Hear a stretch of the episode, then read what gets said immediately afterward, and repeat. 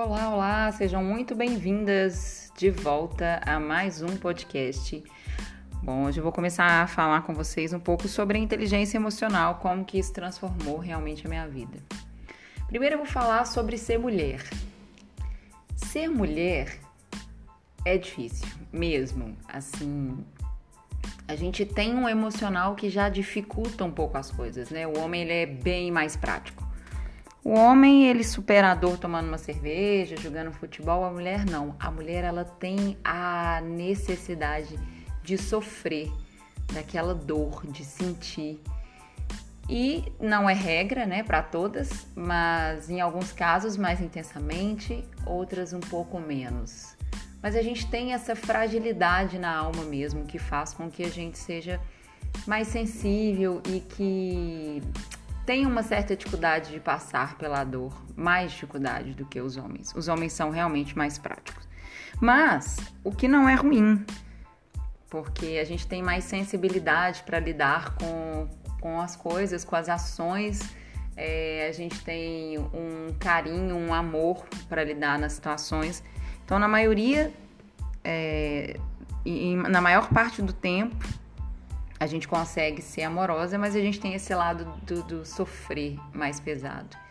E a maternidade, ela dá uma acentuada nisso, porque é, você se enche de amor de uma forma tão grande, mas ao mesmo tempo você fica sensível, você se sente sozinha porque você perde um pouco da sua individualidade e você passa a ser a mãe de alguém, então é difícil lidar com esse excesso de amor que a gente tem pelo, pelo filho que a gente acabou de, de parir, de ter essa criança, com a falta do nosso eu, da nossa vida antes de ser mãe.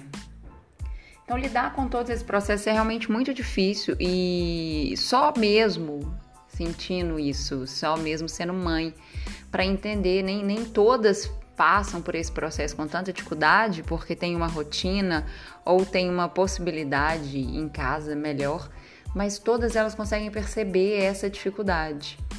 E a inteligência emocional ela veio para me dar uma equilibrada nisso daí. É, eu já disse de, das outras vezes, né? A gente cria uma família, então os nossos maiores problemas e as nossas maiores alegrias elas passam realmente a ser para esse núcleo, essa bolha que a gente está vivendo, que é mulher, marido, filhos, às vezes sogra, né? Às vezes a avó materna.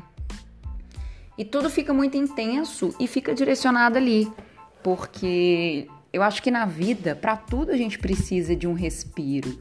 A gente precisa ter alguém que a gente admire, a gente precisa ter alguém que motive é, e a gente precisa ter esse respiro para recomeçar. A maternidade, ela é um recomeço. A gente não dorme direito, a gente não come direito, a gente não tem tempo de não fazer nada, né? Principalmente quando você está amamentando, é muito difícil você conseguir falar, ah, agora eu vou deitar, eu vou descansar. Porque depende, às vezes é nesse tempo você tem para descansar enquanto o bebê, o bebê dá um cochilo, que você tem para tomar um banho, arrumar um cabelo, enfim, seja lá qual seja a sua necessidade, qual for a sua necessidade no momento. Então é realmente muito difícil. E isso vai acumulando uma certa raiva na gente. E é muito louco, porque é o momento que, teoricamente, é o momento mais feliz, mas também é o momento mais difícil e mais distante que a gente vive com a gente mesmo. E aí vai criando uma certa raiva, um certo incômodo, e a gente fica mesmo que não é nem procurando, mas a gente fica sentindo que a culpa é de alguém. Hora do bebê, hora da gente, hora do marido, hora da mãe. E isso vai alimentando a gente de angústia e vai afastando a gente cada vez mais da, da vida próspera, de, imagina, conseguir enxergar qualquer tipo de trabalho, de evolução para qualquer lugar. Você fica muito bitolado ali. E aí, quando eu, eu conto para vocês, né, da, no, no, último podcast, que eu resolvi viajar para poder me distanciar, foi maravilhoso. Porque eu consegui, inclusive, entender que eu estava dando muita importância para pequenas coisas e não estava aproveitando pequenos detalhes maravilhosos desse momento que estavam passando despercebido porque eu estava focada em outro lugar. Então, assim, é, eu não gosto muito de falar do posicionamento do outro mais, sabe? Assim, a, relação ela tem problema por conta de todas as pessoas envolvidas. Mas a maneira que você vai se comportar, ela é só sua. O quanto você vai importar com isso, o quanto você vai viver a parte difícil, isso é uma decisão sua e de mais ninguém. E foi aí que eu resolvi, eu decidi viver a parte boa. Porque a parte boa, ela te dá o suporte, a tranquilidade de entender que a dificuldade faz parte. E aí você lida e passa por ela de uma maneira diferente. Tem dias que até hoje eu estou extremamente cansada, porque criança não dorme, chame a mãe. Criança está sensível que é o colo de mãe. Então, às vezes, esse mãe toda hora e todas as ideias e tudo que eu quero colocar em prática é difícil. Mas aí entra o controle. E uma coisa é certo, assim, a gente precisa de metas, a gente precisa de cronograma para a gente conseguir produzir tudo o que a gente quer, atendendo todas as demandas, a sua demanda individual, a sua demanda como mãe, a sua demanda como esposa. E a gente vai sempre ser contrariada, vai sempre ser frustrada e às vezes o cansaço ele dificulta o seu afastamento do, do peso sobre isso. E aí a coisa vai ficando muito confusa. E conhecer melhor a inteligência emocional me, me permitiu me, me conhecer, me reconhecer, me avaliar é, me direcionar nessa nova vida, porque é uma nova vida. A partir do momento que você se torna mãe, é, é, na verdade é todo um processo, né? Você era solteira, independente, é, tinha sua vida, aí você se apaixona, conhece uma pessoa, e daí o namoro, que era de vez em quando, vira um casamento, e aí você né, não dorme mais sozinha, você não consegue muitas vezes ficar calado naquele momento que você gostaria de ficar. E aí você vai e vira uma família e tem filhos, e aí você vai cada vez mais se distanciando dessa necessidade de ter o nosso individualismo, que é positivo em alguns casos. Mas aí você começa a perceber que é, pera, tem uma coisa errada, não era para esse caminho que eu queria. Eu queria o caminho da alegria e não o caminho do peso da, da saudade do que não tem mais. E aí a inteligência emocional ela veio para me resgatar disso tudo e me colocar no lugar de tranquilidade, um lugar de inteligência mesmo, de entender que eu sou reflexo de várias coisas que eu ouvi e que eu vivenciei durante a minha vida até me tornar um adulto. E de uma certa forma repetindo ações que eu vivenciei lá quando eu era pequena, com meu pai, com a minha mãe, e trazendo isso para minha vida, na maneira de reagir, na maneira de falar. E ser uma mulher independente às vezes é muito difícil porque a gente se sente no direito, assim como qualquer pessoa, de pontuar, de falar. Mas eu tenho uma dificuldade muito grande, eu sou uma pessoa de certa forma impaciente.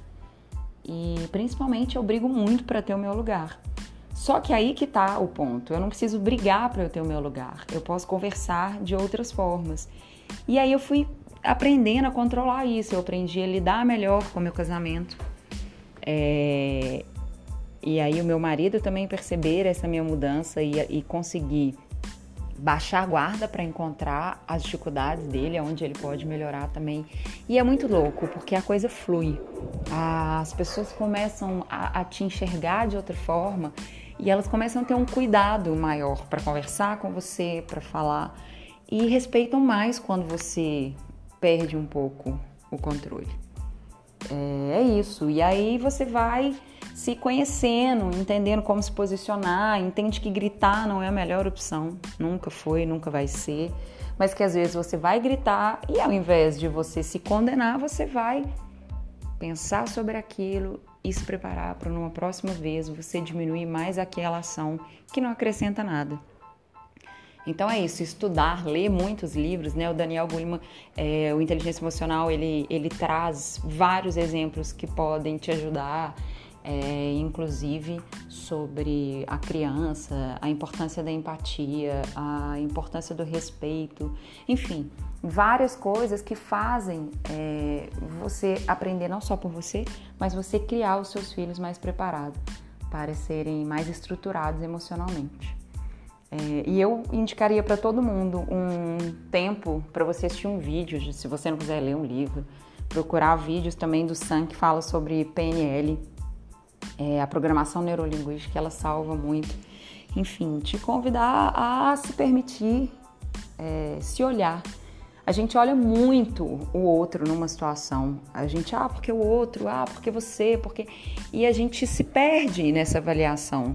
É como se fosse uma cena, onde você é o telespectador e está olhando o tempo inteiro para o outro. A gente tem essa dificuldade de avaliar como que a gente está se posicionando nessa cena. E isso faz muita diferença. E aí, através da inteligência emocional, começou a fluir mais coisas no meu trabalho. E hoje eu sei muito bem como eu quero me posicionar, onde eu quero chegar. Eu sei muito bem quando eu devo é, baixar a guarda e quando eu devo ser firme com amor naquilo que eu tô certa ou naquilo que é, eu acredito ser importante, né? E, e, e firmar essa minha posição, mas de uma maneira muito tranquila, sem grito, sem briga, é, focada mesmo em ter uma vida é, mais inteligente mesmo emocionalmente. Não deixar que as emoções é, façam o, subir e o descer o tempo inteiro da minha vida, essa oscilação. E aí você vai vivendo isso, não só na vida, mas no profissional. Aí um dia você tá super bem, você tá produzindo muito. Aí você não tá bem, você não tá produzindo nada. E aí a sua vida vai virando sobe e desce e ninguém dá conta de manter uma vida assim. E é por isso que as relações se acabam, que sociedades terminam porque as pessoas não, não conseguem encontrar o eixo. E é isso, eu tenho cada dia mais buscado é, esse eixo e esse foco na minha vida. Bom, encerro por aqui. Daqui a pouco eu volto com mais podcast para a gente falar sobre inteligência emocional versus empreendedorismo materno. Até o próximo. Obrigada!